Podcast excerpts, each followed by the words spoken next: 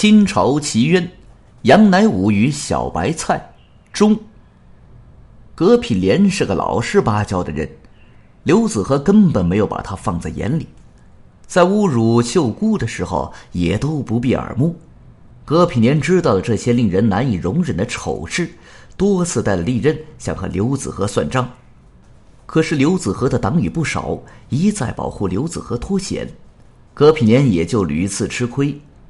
后来，葛品莲抑郁成疾，不久病死，于是掀起了一场轩然大波。刘子和一再侮辱秀姑，甚至和葛品莲发生冲突，这些丑事已经人尽皆知。葛品莲不死，大家不过在背后指指戳戳，还不想站出来说话。这葛品莲一死，要想打抱不平的人就更多了。大家支持葛品莲的族弟出面控告，说是奸夫淫妇谋杀亲夫。其实大家明知秀姑是受害者，但是只有用这种告法，才能把刘子和拉出来。大家真正痛恨的是花花太岁刘子和。事情发展到这种地步，可以说是《水浒传》里武大郎故事的重演，每个角色几乎都可以对号入座。葛品莲是武大郎，葛品莲族弟是武松，那么当然是只就他向官府控告这一点而言。碧秀姑呢是潘金莲，大家都知道秀姑是受害者，不是淫妇。其实真正的潘金莲也是个受害者。刘子和是西门庆，刘子和与西门庆倒是非常相似。正因为这种巧合，更加引起大家对此案的关注。于是乎，小小一个余杭县城一时沸沸扬扬，全城争说小白菜，逼得县令刘希同不得不亲自出面审理此案。刘子和是个什么角色？做老子的刘希同本来心中有数，不过他虽然知道刘子和终日在外胡作非为，但是胡作非为到什么程度，有哪些具体事实，却未必渐渐清楚。经过对谋杀亲夫案主犯毕秀姑的三考两问，他竟然发现，这个案子的奸夫正是自己的儿子刘子和。他不禁大惊失色，只好暂停审讯，召集手下的一班师爷在密室里商量对策。他们首先想到的是将错就错，顺水推舟，把秀姑纳为刘家儿媳。反正葛品莲已死，无人反对，这样就把过去的一些丑事完全掩盖了。但是后来又觉得这个方案不妥，因为此事已经闹得人人皆知，很难掩盖得住。如果掩盖不了，查出真相就会影响刘县令的前程。不如严刑拷问，逼迫毕秀姑咬出一个奸夫来。一起判成死刑，以绝后患。那么，让谁来当奸夫呢？能当奸夫的只有刘子和与杨乃武两人。对那些全无交往的人，当然攀扯不上。了解内情的人知道这是刘子和造的孽。不大了解内情的人，受到“杨吃白菜”之类流言的影响，对杨乃武也有怀疑。正好这时，在调查中又发现了一件事：是杨乃武略懂中医，葛品莲病重时曾经吃过杨乃武带他买的一副药。有此一事，就可以诬陷杨乃武下药毒死葛品莲。而且，杨乃武为人正直敢言，好打抱不平，曾经对包括刘希同在内的余杭县一些官员贪污劣迹提过意见，得罪了不少人。这时，如能把他扳倒，正好公报私仇，一举两得。于是，由刘希同一手炮制的谋杀亲夫的大冤案正式出炉。刘希同对毕秀姑日夜连轴审问，用尽酷刑啊！在他已被折磨的神志不清的时候，再加以诱导，告诉他只要招出了杨乃武，就可以保他不死，逼他画供。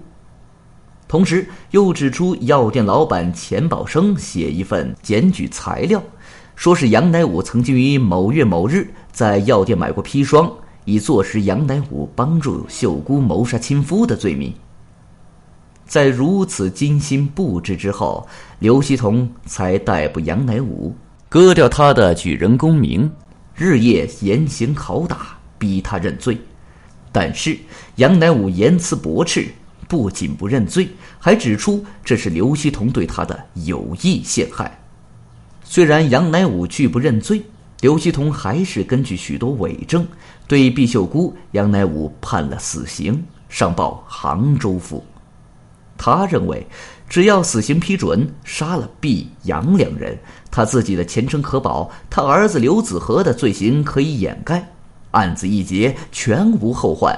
至于天理、国法、良心，哼，那就管不了喽。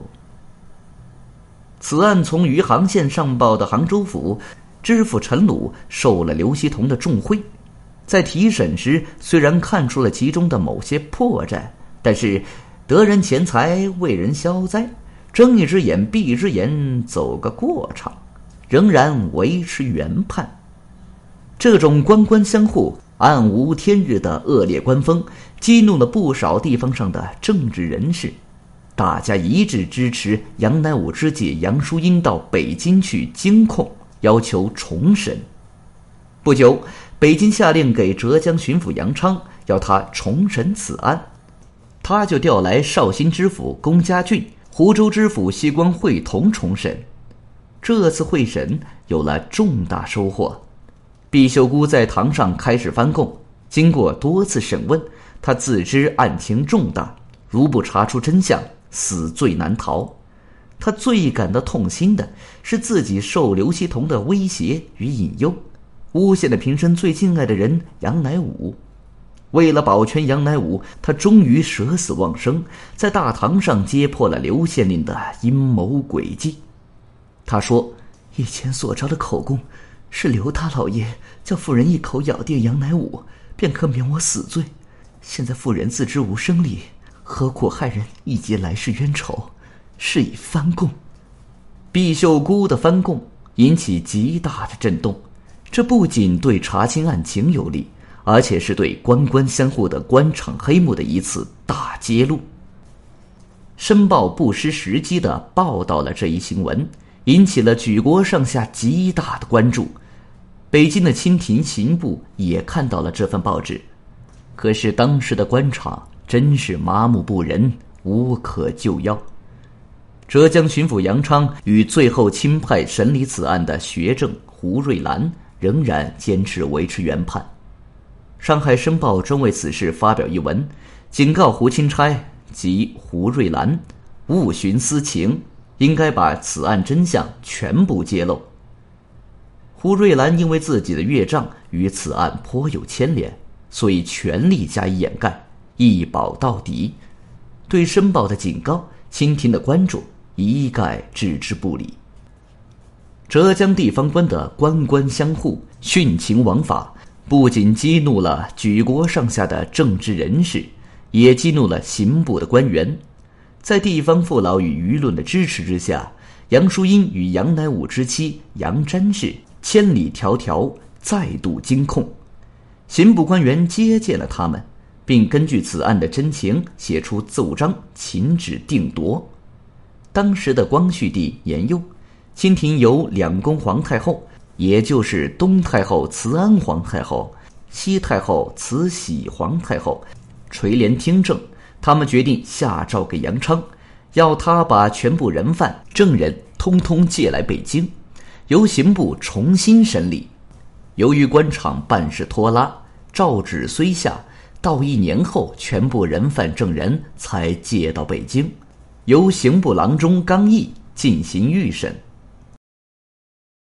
本集已经播讲完毕，感谢您的收听，请您多多点赞评论。